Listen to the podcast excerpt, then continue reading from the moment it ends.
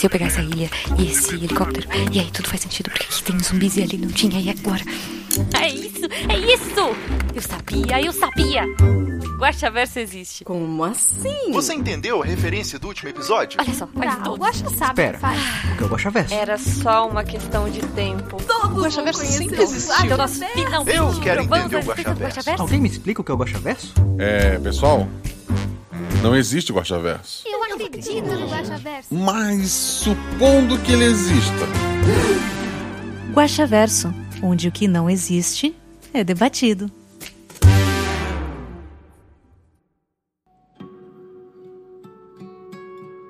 Olá, eu sou Mazaro Guaxinim, mestre, produtor, idealizador, podcaster e aquele cara com balão dentro do esgoto no dia de chuva que pergunta: Você quer ouvir um podcast? Para quem não sabe, o Guaxaverso é o nosso antigo escudo do mestre. Aqui vamos ler os comentários e discutir as teorias do último episódio, que no caso foi o episódio A Chuva. Antes de mais nada, lembrar vocês que a gente tem canecas agora, tem o link no post, e tem algumas lojas parceiras com cupons de desconto, pode dar uma olhadinha lá. Mas sem enrolação, vamos às perguntas. Najaf. Olá, Marcelo, tudo bem? Chamou de Marcelo, tô preocupado. No momento que escrevo isso, estou na empresa que trabalho e está chovendo. Muito forte aqui em Fortaleza. Eu tenho uma capa de chuva, mas por algum motivo eu não tô achando que ela vai me proteger hoje. Acho melhor esperar passar. Adorei o grupo que você escolheu para esse episódio. Gosto muito como Felipe se entrega ao personagem. Normalmente a maioria dos jogadores de RPG em uma situação de perigo que, em teoria, o personagem não deveria saber porque ele não tem o conhecimento disso, subitamente tem a vontade de se preparar antes de fazer tal ação. O Felipe não faz isso. Pelo contrário, ele não deixa que o Felipe, que ouviu o perigo descrito pelo mestre, dizer ao seu personagem o que está para acontecer. Isso aumenta muito a imersão na campanha. Sim, perfeito. É o que eu sempre digo. Anotem no bingo aí, gente. Metade do episódio são jogadores. E sim, o motivo do Felipe gravar um milhão de episódios é porque o Felipe é maravilhoso, né, gente? E traga a Ana mais vezes. Ela já é minha participante preferida. Ri horrores de como ela escolheu lidar com o notebook e o rádio, simplesmente desligando rapidamente. Eu não vou dizer de novo, mas vocês sabem, né? Os jogadores são metade do episódio. Um grande abraço a dois metros e meio de distância para você e obrigado por continuar fazendo esse conteúdo que me ajuda a enfrentar esses tempos tão difíceis que estamos passando. Bom gostou, cara. Espero que tu, tu, tu esteja inteiro depois da chuva. Luiz Edivaldo Correia, o Ebaguacha. Ótimo episódio. Confesso que imaginei que seria um episódio tiro, porrada, explosão. Mas o spoiler lance da chuva ácida foi genial. Obrigado. Eu gosto de genial, gente. Pensei, ah, os jogadores vão ficar barricados e deixa os matadores virem. Mas não. A ideia de forçar os jogadores a saírem da casa foi ótima. Não vou perguntar se tem ligação com outros episódios, afinal o Guaxaverso não existe. É verdade. Ele botou piscadinha, e eu digo piscadinha de volta. Parabéns pra você, obrigado pelo seu trabalho. Quero mandar um abraço pro Elton, do arroba manda.bolos, que sei que curte o podcast. E um beijo pra minha querida esposa, Daiane. Virou o quadro da Xuxa, mas manda bolos. É, é, é uma boa ideia. Jorge Marcos Santos Silva. Uou, que episódio bom.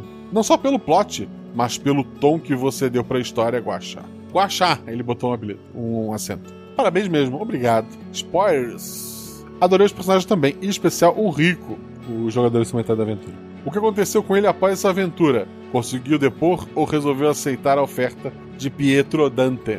Então, depois que o episódio saiu pros padrinhos, ele saiu na segunda, né? Pra você saiu na quinta-feira no feed, mas na segunda-feira daquela semana ele já tava pros padrinhos. Já houve toda uma discussão sobre o que aconteceria às 12 horas depois, e no fim a gente decidiu gravar uma aventura que vai se passar é, logo após o fim daquela. Nosso querido amigo Rico está num prédio, em segurança, tá tudo bem. Dois outros agentes foram destacados para protegê-lo, e dessa vez vai dar tudo certo. Aguarde essa história um dia no feed. Ele continua. Aliás, excelente nome de vilão. Ele é alguma manifestação de um dos seres antigos que quer consumir essa essência? Se não, quem ou que ele é? Só me vinha a imagem do Caronte à mente. O nome foi a ajuda dos padrinhos, olha, novamente, como é bom ser padrinho. A gente ficou discutindo lá nomes, eles deram ideias. Se não me engano, Pietro foi ideia minha, porque eu tava vendo WandaVision na, na época, que eu escrevia é, esse trecho da aventura, né? E alguém deve ter sugerido Dante e tal. Acho que foi, foi a ideia, foi um nome coletivo lá com os padrinhos. Mas tá aí, é um nome bem bacana, eu gostei também. Quem ele é? Por enquanto, oficialmente, ele é um ser humano com muito dinheiro que financia um grupo terrorista com acesso a armas químicas oficialmente, já que o governo não, não acredita 100% na existência de magia. E é tudo que a gente sabe no momento. O que eu posso dizer para vocês é que você ainda vai ouvir esse nome antes do episódio das próximas horas do Rico.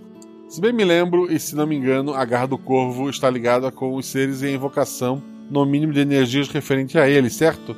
Sim, a Garra do Corvo já apareceu em outros momentos, ligada a criaturas antigas. Com certeza tem mais plots que não me vêm à cabeça agora, mas se não me engano, eu já nem me lembro. A chuva foi a manifestação mágica algo tecnológico, e é claro, o que foi a explosão pouco antes da chuva piorar.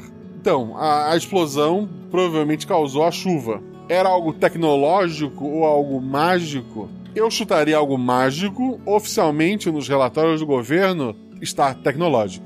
Excelente nome de episódio, adorei a edição, principalmente o som do micro-ondas de fundo na conversa quando o computador estava sendo destruído. Genial! Eu nem notei isso. Parabéns, editor. Parabéns, Orzal. Um final triste, mas me deixa feliz que terá ganchos dele. Já falei, tá confirmado, gravo semana que vem, inclusive, a continuação. Tá com o nome provisório de 13 terceiro andar, porque é onde o rico está neste momento. Mas não conta pro Pietro. Linda história com a sua filha, Guaxa. Mesmo sendo simples, me emocionou mesmo. Um forte abraço para vocês. Tudo de bom e até mais. Obrigado, querido. Tudo de bom e até a próxima. Vitor Hugo Alexandre, só digo duas coisas. Parabéns. Excelente episódio. Parabéns aos jogadores, ao editor e a você, Guaxa. A minha dúvida é: os tentáculos que vêm aparecendo nos últimos episódios é o mesmo monstro que circula entre os universos ou são versões do mesmo, de um mesmo monstro? Do estilo Poderoso N, existe um tentáculo verso? Então, se tá ligado à garra do corvo, provavelmente é a mesma criatura, mas existem outras parecidas, tá? Quais são quais? Nem eu tenho total certeza ainda. Eu preciso botar isso organizado num papel. PS, a versão do Felipe desesperado é o melhor Felipe. Eu concordo. Eu concordo. Gabriel Balardino escreve: Olá, Guaxa, como você está? Então, tô, na medida do possível, bem. Queremos você bem descansado, tá? Eu, eu tô tentando, assim. Se vocês tiver alguém, sei lá, conhecer a dona do Magazine Luiza e quiserem falar do bem de mim, vocês podem lá falar bem de mim. Porque, putz, seria maravilhoso. Já pensou viver só de, de fazer conteúdo? É, por sinal, parabéns ao Jovem Nerd, ao Azagal que não escutam o, o Guaxaverso. Mas se um dia ouvirem, tá aí. Parabéns, assim, eu fiquei muito feliz. Foi, foi um podcast que eu acompanhei desde o começo. É que me motivaram a ser podcasters. E por mais que eu não esteja ouvindo o Nerdcast nos últimos anos, né? Só um outro episódio pontual. Parabéns pelo que vocês alcançaram. E Ponto Frio, Leroy Merlin, que mais tem aí? É, Lojão do Povo. Tamo aí. Voltando. Mesmo que isso eventualmente signifique uma pausa não, a pausa eu não, eu não, não, vou fazer por enquanto. Eu tô gravando uma vez por semana, o episódio sai, tirando esse mês agora, tá saindo um por mês. Uh, tô dando conta, quem pega o grosso mesmo da edição são os editores, e, e são quatro editores, então até para eles é mais tranquilo. Mas muito obrigado, fico, fico muito feliz com o seu comentário, querido.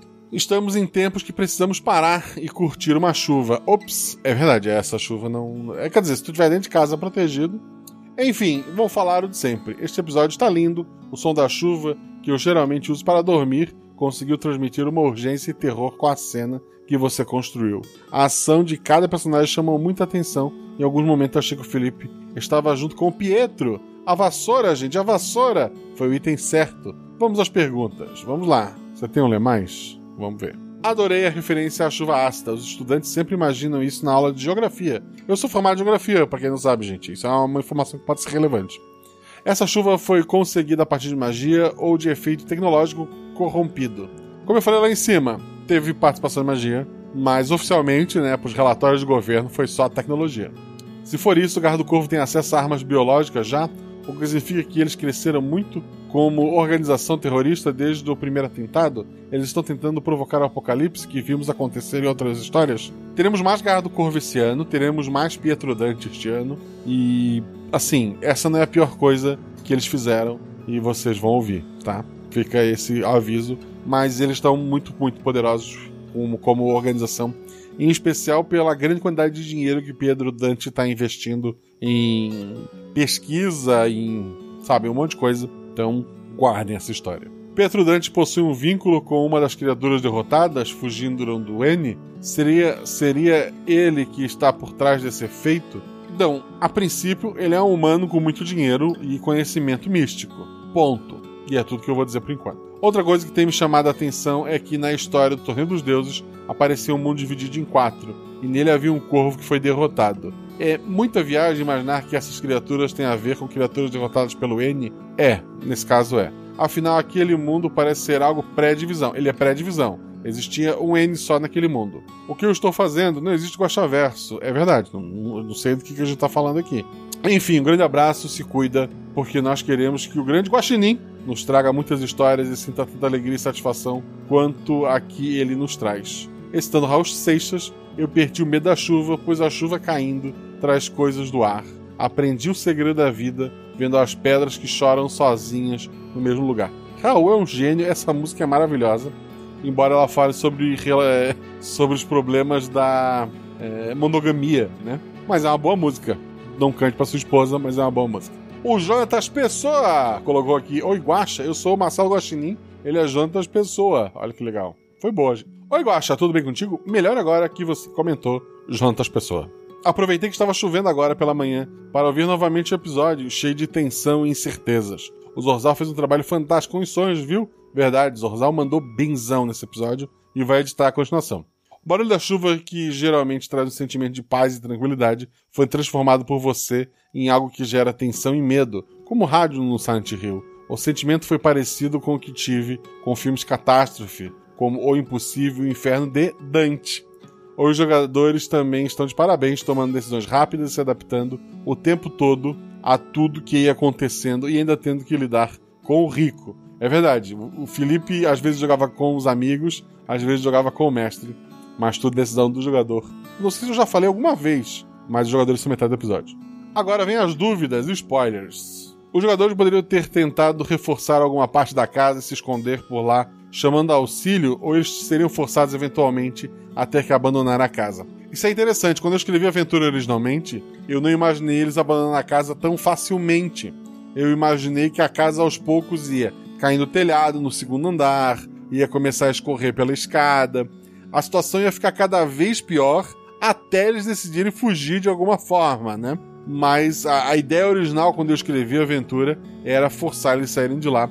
É óbvio que eles poderiam ter ideias muito boas de, de como se proteger, eu não, não, sei agora, mas os jogadores sempre são criativos, e daria para, sei lá, ter reforçado aquela casa. Então eu tinha um trunfo que existia andando a pé por aquela região. Tinha um cara, sabe, atirando nas casas, atirando a esmo, até fazer os jogadores saírem. Então ele poderia ser um problema também mais pro futuro. Mas como eles saíram muito cedo da, da casa, algumas coisas mudaram ali. Mas sim, a ideia era cada vez mais piorando a estrutura da casa. Eu imaginei, inclusive, que eles pudessem tentar correr para uma casa vizinha, é, uma casa mais forte, alguma coisa mais, mais resistente àquela chuva. Mas no fim, eles decidiram pegar o carro e ir embora. Foi e a gente adaptou da aventura ao que os jogadores fizeram, né? Continuando aqui, os tentáculos eles tinham um aspecto físico, como realmente tentáculos de um ser ancestral, eram algo mais amorfo, como uma névoa, ou um fluido, ou simplesmente foi a forma que a mente dos personagens absorveram o que estava acontecendo. Digo isso porque um deles ativamente jogou um carro, mas depois eles sumiram, deixando no ar um mistério. Então, foi o que eu falei para os jogadores. Talvez o cheiro daquela chuva pudesse também afetar um pouco o que eles estavam vendo. Talvez o tentáculo fosse só a imaginação, mas o tentáculo virou o carro. Alguma coisa virou o carro. Então talvez os tentáculos realmente estivessem lá. Fica aí o, mistério. Os jogadores podiam ter removido a manta resistente do carro da polícia para tentar correr os três juntos até a saída? Tá aí uma ideia que eu não pensei, talvez sim. Ah, mais uma coisa, aquela vassoura foi genial. Um abraço, concordo contigo. E muito obrigado pelo seu comentário, querido. O Samarone Cardoso colocou: Olá, Guacha, não terminei de ouvir ainda, mas tive que vir fazer o meu primeiro comentário aqui. Então vamos a ela, a pergunta mais importante de todos os episódios. Ele tem ligação com o episódio do Corvo? Porra, Samarone. É a garra do Corvo, né? Se é sobre a garra do corvo que tu tá falando, aí tem. Muito obrigado por todos os episódios. Sinto-se agradecido, elogiado e fique ruborizado. Fiquei. Quer dizer, eu não vou ficar ruborizado assim totalmente porque eu tô meio puto com a tua pergunta. Na verdade, não tem ponto de interrogação, né? Não foi uma pergunta afirmou. Tá bom. Beijo, Samarone. O Nicolas Francelino colocou: Olá, senhor Guacha. Olá, senhor Nicolas. Obrigado pela última aventura, foi maravilhoso e desesperador perceber que os jogadores estavam confinados nessa situação, sem nenhuma forma de receber ajuda externa. Honestamente, nessa situação eu teria abraçado o Rico e chorado ainda mais alto que eles. KKKK, bom. Então, cara, eu, eu acho que eu também. Assim, não eu abraçaria o Rico, mas sentado chorando, certeza. Só que os jogadores, os outros dois, eram agentes treinados, né? Então eles sairiam melhor que a gente. Impressão, ele continua, né? Impressão minha, o Pedro Dante teve alguma ligação com o Sr. Crocodile, a mãe do Luffy, para quem não sabe. Pessoal que tá acompanhando One Piece pela Netflix, o Crocodile ser a mãe do Luffy é uma piada. Ela não se confirma em momento algum dos mil e tantos episódios. E se alguém quiser que eu explique, eu explico essa piada para você. Mas isso não é um spoiler, porque isso nem existe, tá, gente? Mas eu adoro essa teoria furada de que o Crocodile, na verdade, é a mãe do Luffy. Então, assim, é, é, é a referência do homem poderoso com dinheiro, né? Acho que o Crocodile não foi uma inspiração direta, mas é, poderia ser. Consegui ver muita referência desde o começo do episódio, desde o título até a referência do charuto no vaporizador. Adoro consumir coisas que me lembram a One Piece. Ah tá, então eu vou fingir que é só pra ficar feliz e continuar ouvindo. Tem chance dele não ser apenas um patrocinador, mas um dos chefões do grupo terrorista? Isso a gente ainda vai ter que descobrir. Tem que ver se rola o julgamento, né? O poder climático dele tem a ver com magia mesmo ou alguma arma ancestral? Digo, tecnologia mais avançada. Mais uma vez, obrigado por mais uma história que me deu muita ideia para escrever. Até o próximo. Observação: primeira vez comentando que se torne um hábito. Que bom, Nicolas, volte sempre. E a princípio, Pietro Dante é um cara com muito dinheiro. E é isso que eu posso dizer para vocês. Rafael Sochas. Socho. Socha. Sochas. Rafael. Soch, o Rafael Sochachi. O Rafael. Oi, Rafael. Fala, Guaxa. Meu episódio, vamos direto ao que interessa. Tem ligação com o corvo? Não, cara, não. Brincadeira à parte, fiquei me perguntando se essa tal garra do corvo seria alguma organização que surgiu em tempos imemoriais. Quem sabe derivada de uma certa família corvo, já citada em outros episódios. Esse episódio me deixou algumas curiosidades também, que a personagem da Ana teria percebido ao inspecionar a casa se a mesma acertasse os dados.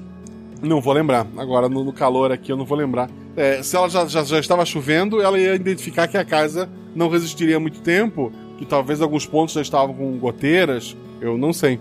O que você havia planejado para aquela escoteira? Que ela ia vender biscoito e deixar os jogadores com uma pulga atrás da orelha. Ponto. Era só isso, era só era, sabe, era o mágico fazendo eles olhar para um lado enquanto a magia acontecia do outro. É, basicamente, ela era só uma escoteira vendendo biscoito. Talvez criar alguma cena. Se os jogadores ficassem muito tempo na casa, talvez a escoteira tivesse encostado num cantinho onde a chuva não pega e agora ela tá chorando lá fora. Podia ter criado alguma situação assim, mas a, a função básica dela era só passar pela cena e fazer os jogadores pensarem. O que foi de fato aquela primeira grande explosão? Teve uma explosão, que foi o que jogou nas nuvens o que fez a chuva. Ah, e daí, para o governo, foi uma explosão totalmente tecnológica, mas a gente sabe, só entre a gente, que tem magia no meio ali. Obrigado novamente por mais um episódio, simplesmente fantástico. Foi tão bom que tive que ouvir duas vezes seguidas. Cara, fico muito feliz. Obrigado, Rafael. André, ele botou: Amei esse episódio, queria mais caos. PS, aprendi a fazer isso. É sobre o spoiler, sobre esconder a frase. Obrigado, André. Volte sempre com seus comentários de uma frase. Tô desistindo, colocou ainda firme e forte escutando o RP Guacha. Obrigado, tô desistindo. Não desista, continue aí. Show Matias, Guacha. Mais um episódio incrível, parabéns. Fiquei tenso do começo ao fim. Agora algumas dúvidas com spoiler. No momento em que a Katia percebeu que a linha de comunicação deles havia sido comprometida, o que havia acontecido com o resto da equipe? Eles continuavam em seus postos, porém comunicáveis, ou todos foram de alguma forma neutralizados? Existiam alguns agentes pela cidade. É, nas minhas anotações estava que alguns deles foram descobertos, porque quando começou a chuva eles acabaram saindo, ou talvez eles estavam dando mais na cara que os outros grupos. Então alguns já tinham sido descobertos, outros ainda estariam lá como um trunfo caso a aventura precisasse, mas a ideia é que os jogadores estavam sozinhos na chuva. O carro do policial que tentou atirar no Rico estava coberto com uma lona de tal material refletivo que protegia da chuva, mas havia algo nos pneus que ia proteger-se também, ou se o carro ficasse rodando sobre a chuva, eles também estourariam eventualmente. Era mais forte, era mais resistente, ou por ser de um material tecnológico específico, ou talvez tinha alguma outra proteção, mas o carro resistiria mais tempo. Assim, não para sempre, mas mais tempo. O Henrique Dairique colocou: Olá, tudo bom? Tudo. Queria falar que o episódio foi espetacular, como sempre. Obrigado. Também queria falar que bem agora, na hora que estou comentando, aqui está chovendo. Agora, sempre chover, vou lembrar desse episódio. E me fez lembrar de vir aqui e deixar meu agradecimento por fazer meus dias mais felizes. E também que eu adoro chuva, principalmente quando tem trovão. Não me julgo. Não te julgo, eu gosto de chuva, não gosto de trovão. Canis Magnus colocou. Então, vejam só onde uma curiosidade sobre química me levou. Há muito tempo atrás, procurando pelas interwebs da vida algumas informações sobre tabela periódica, fui descobrir o que era um podcast ouvindo um tal de SciCast sobre o método científico. A partir dali, ouvir SciCast virou um hábito e acabei conhecendo um time de divulgadores que se tornaram exemplos importantes para mim. E também conheci muitos outros projetos dessas pessoas, projetos que acompanho ainda hoje e que continuam me apresentando novidades sempre boas. O Missangas e o RP Guacha são alguns deles. Assim como o Contador de Histórias, o Pode Isso e outros. Guacha, seu trabalho continua sendo inspirador. Cara, sem palavras, não, sei nem o que te dizer. Só agradecer o teu carinho e espero estar tá produzindo cada vez mais com mais qualidade para continuar merecendo esses elogios. Sobre o episódio A Chuva, infelizmente meu lado professor de uma disciplina sobre materiais e processos de fabricação acabou atrapalhando um pouco no primeiro momento, pois uma substância que não corrói metal não corrói plástico ou borracha, assim como o contrário também não ocorre. Mas logo deixei de ser chato e lembrei que estamos numa realidade paralela do Guaxinim e que essa tal chuva corrói, ela corrói fim. Mas daí no finalzinho mesmo, formulei minha teoria. Tudo, personagens e cenários são criações da Nick, não. E assim, o, o nome da, dessa garotinha, certo? Sim, é a Nick. E são feitos de açúcar! Pam, pam, pam! A chuva, a magia não mudou a chuva. A chuva transformou todos em açúcar. que acham dessa teoria? Não, não é isso, mas obrigado, assim. Eu, eu sabia que eu deveria ter pesquisado mais sobre ácidos, mas se eles tivessem um carro de pneu infinito, a aventura teria acabado com metade do tempo, né? Amplexos remotos a você, cara, Guaxa, vida longa e próspera. Muito obrigado, querido. E ele comenta ainda embaixo mais uma coisinha. Ah, sim, tem mais uma coisa. O Caronte, barqueiro do inferno, é um velho bem decrépito. Mesmo na obra de Dante. Mas curti o fato de, na tua versão aí, ele é o próprio Pietro Dante, e, pelo visto, mais bem apessoado. Ou terei errado. A referência é essa, tá? A referência é essa, mas para na referência. Evandro, me divirto com clubli... clubismo. Hã?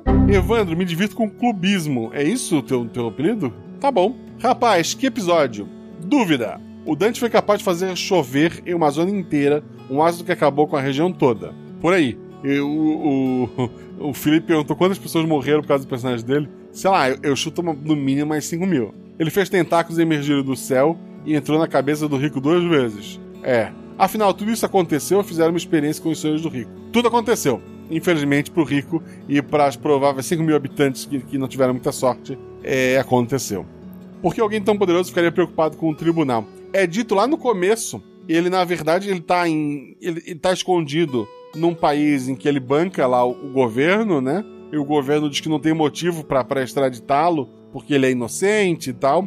A ideia do tribunal é muito mais para mostrar que, que ele é culpado, para apresentar provas, para fazer o mundo se unir, já que o mundo está bem desunido nesse ponto, para entender que esse cara é realmente o perigoso. A ideia é essa. O André Trapani colocou: Eu acho que o julgamento nem seria tão problemático. Ele tem boas chances de comprar um juiz, mas penso que a exposição seria muito ruim para ele não tem nada que fizesse e que desfizesse isso. Aí, olha só, obrigado, André.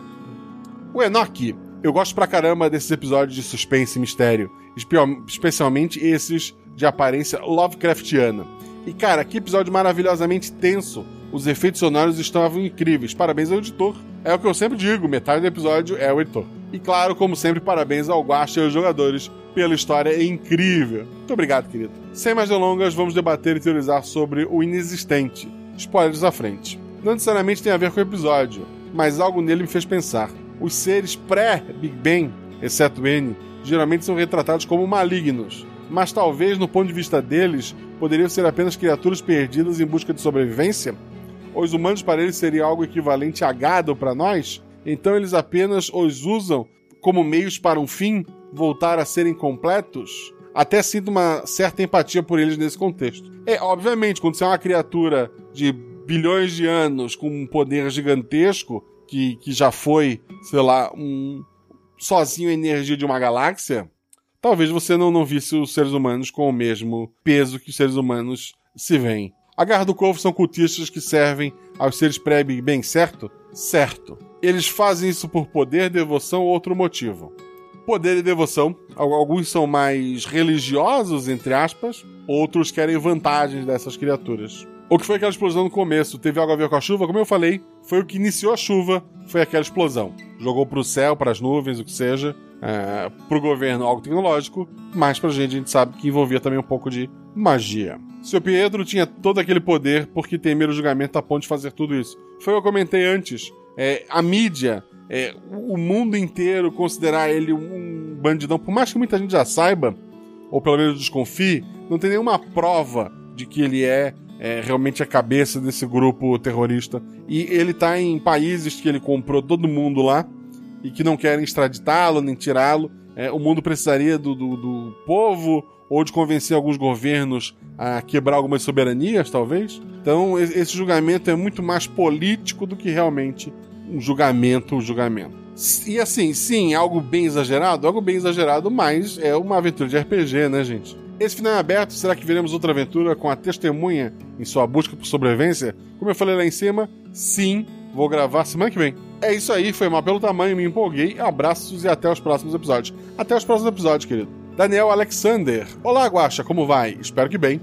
Adoro esses episódios no qual os personagens ficam sem muitas opções. Sempre os jogadores tomam ações desesperadas, isso deixa a narrativa foi muito boa, principalmente pelos episódios com a atmosfera mais tensa. Vamos nós com as perguntas.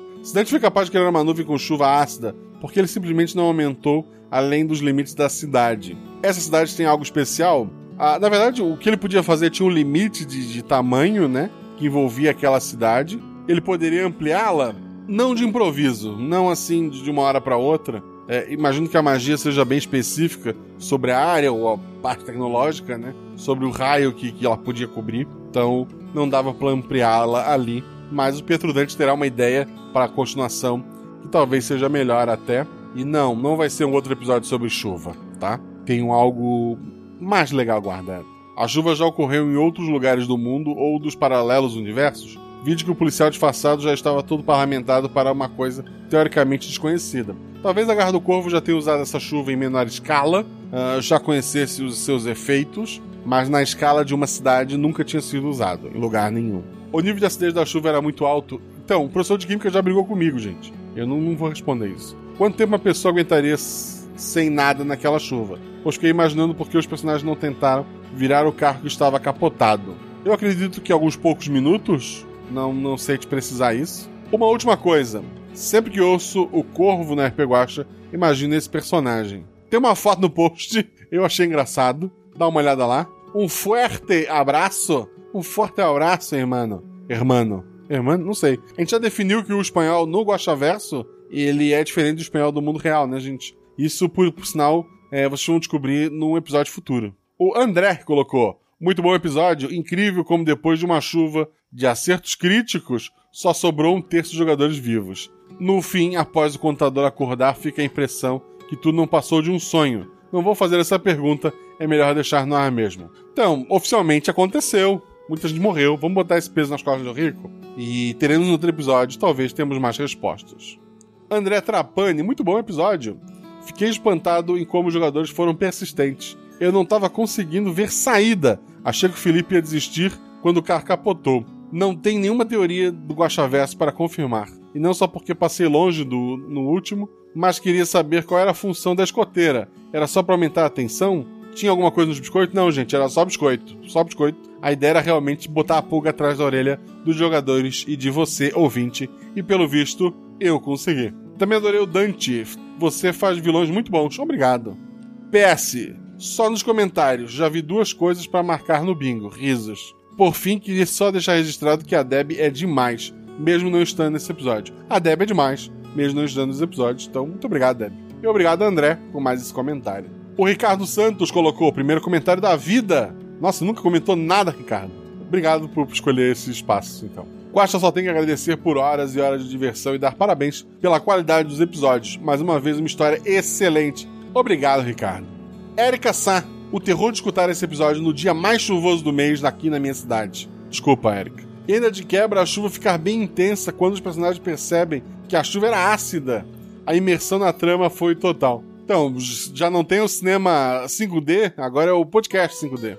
Eu já escutei todos os episódios e amo o RP Guacha. Espero um dia poder me tornar madrinha desse projeto maravilhoso. Muito obrigado, Eric. Muito obrigado. Só desse, desse seu comentário, desse seu carinho, já ajuda bastante a gente aqui a continuar lançando episódios. O Rodrigo Azevedo, bom dia! Parabéns pelo episódio. Marcelo Guaxinim, história tensa, gostei do clima de 24 horas, de ter que resolver as coisas rapidamente. Os jogadores estão excelentes. Pena que a Ana e o Gilles não me deixaram. Eu que dei a voz pro NPC assassino. Olha aí, um padrinho que deu voz pro personagem. Mataram Felipe Xavier. Que bom que se não matou Felipe, teremos uma continuação, né, gente? Pergunta: Com esse episódio podemos concluir de vez que a Garra do Corvo usa algum poder místico relacionado às criaturas ancestrais? Sim, vocês podem. Esse episódio ocorre no mesmo universo dos episódios dos Pactos? Olha aí, boa pergunta. Não sei. Eu diria que muito provavelmente sim. Um grande abraço. Um grande abraço, Rodrigo. E obrigado pela sua voz de NPC. Seja como Rodrigo, grave sua voz de NPC. Falando nisso, quero agradecer aqui aos novos padrinhos: ao Francisco Anacleto, ao Vinícius Giazoni, ao Wanderson Almeida de Melo, ou Wanderson, ao Ulisses José Peralta dos Santos, ao José Gonçalves Júnior, ao Matheus Dias Franco Pereira, ao Alan Alves Silva, ao Vinícius Gomes de Oliveira, ao Vitor Hugo Alexandre, ao Johnny Kayashima e ao Roger Correia Costa. Muito obrigado a todos vocês. Pessoal, tá rolando lá no Twitter votação qual é o melhor episódio dos últimos quatro. São votação como aquelas que me ajudam a pensar qual é os próximos episódios, o que pode ter continuação ou outra. Quando tava com os 90 votos, a casa e a chuva estavam bem empatado. Agora eu tô olhando aqui, a casa deu uma leve disparada à frente. A chuva e o tesouro de Gariboy estão empatado ali, é, lutando pela segunda opção. E tem a flechada do seu Zé, tá um pouco mais atrás. Então, se você gostou do estilo de episódio, queria uma continuação, ou mesmo para dizer qual o seu episódio favorito, vai lá no Twitter e vota. Ele tá valendo por sete dias quando eu lancei. Então, quando esse sair esse Gosta Verso, vocês têm aí mais uns 3, 4 dias para estar tá votando também. Então, não deixe de lá votar, deixar a opinião de vocês. Só mais uma coisinha. A Mangue de Faria, lá do Universo Simulado, lançou o Catarse do Tordesilhas Árvore das Artes Mágicas. Eu já anunciei aqui quando teve o catarse do primeiro é, Tordesilhas, né, do livro básico, e agora estou anunciando. Ele apresenta um novo cenário de uma nação vertical. Ela foi erguida no fóssil de uma árvore colossal. Tem novas magias, tem um negócio das tatuagens mágicas, tem uma aventura, tem bastante coisa nova. Que, obviamente, o ideal é tu usar no próprio Tordesilhas, né? Mas por ser um cenário de, de aventura, um cenário de campanha, pode adaptar para outros sistemas, incluindo Guaxinins e Gambiarras, mas o ideal é que tu use junto com o Tordesilhas. Tá lá, eu vou deixar o link aqui no post para vocês conhecerem. Como sempre, é um projeto que eu recomendo você ir lá dar uma espiadinha. Muito obrigado por todo o apoio e carinho de vocês, muito obrigado por tudo, obrigado pelos seus comentários aqui, pelos seus comentários lá no Twitter, pelos seus comentários nos grupos do, do, do Telegram, etc e tal.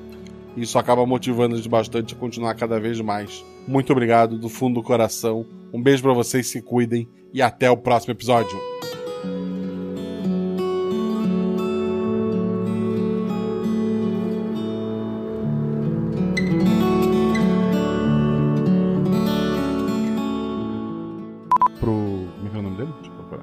Pietro Dante. Pietro. O Pietro Dante.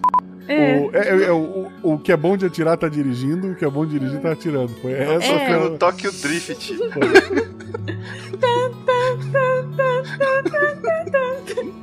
Ah, voltando à cena.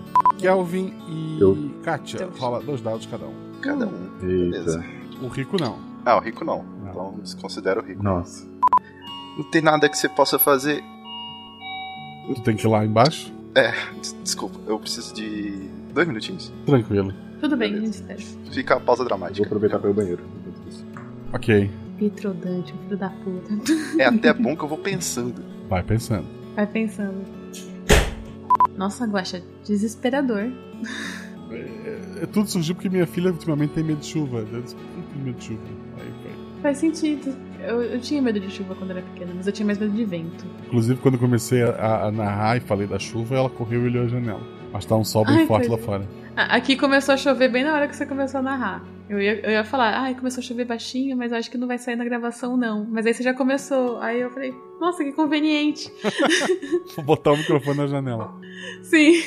Nossa, eu tô, eu tô falando e gesticulando todas as vezes. Parece que, como se imaginasse É que eu tô- fosse sair, né? É, eu, eu tô imaginando a Kátia mais durona, assim, sabe? Fechadona, então não. Tipo, sem muita empatia, sem muito tempo, então ela não, não tô gesticulando muito. Mas quando eu fiz a ameaça silenciosa, eu ficava toda hora fazendo vários gestos. É, a, a vida de vocês agora depende do Felipe. Sim. Ah, não. Tem, tem outra coisa pra acontecer que daí independe dele, porque vocês falharam no teste também, né? Ai, droga. Aqui, ó. Nossa, Ana, a gente tá falando dos testes importantes. É, então. Ah, pra olhar um negócio lá fora, dois acertos. Pra evitar que uma coisa terrível aconteça. Né? Ah, pra você ver se a casa tá com a estrutura boa, crítico. Sim. É, não, a ideia é que se vocês continuassem na casa, o, ia começar. a- aquela escada ia virar uma cachoeira, ia começar a molhar o É. andar ali até vocês ir embora. Foi a melhor escolha mesmo ter saído. Sim. O Felipe falou que ia ter uma hora que ele ia ter que abrir a porta pra alguém. Tudo bem. Ah, beleza. Eu tava lembrando que eu e Felipe, a gente tem mesa hoje do, do Zorzal e eu não tinha lembrado. Às E eu acho 5 que é ele falou, é. Voltei. Ah, é cinco? Então tá ótimo. Perfeito. O- Onde estávamos, Felipe? Estávamos num lugar alagado. Sim. O Pietro Dante estava numa gôndola Uhum. e ele me fez uma proposta bem interessante. Quando você acordar, se falar Pietro Dante, é, é, me perdoe, né? Não, eu te perdoo, na verdade. É, é, ele ia saber onde tu tava. Perfeito.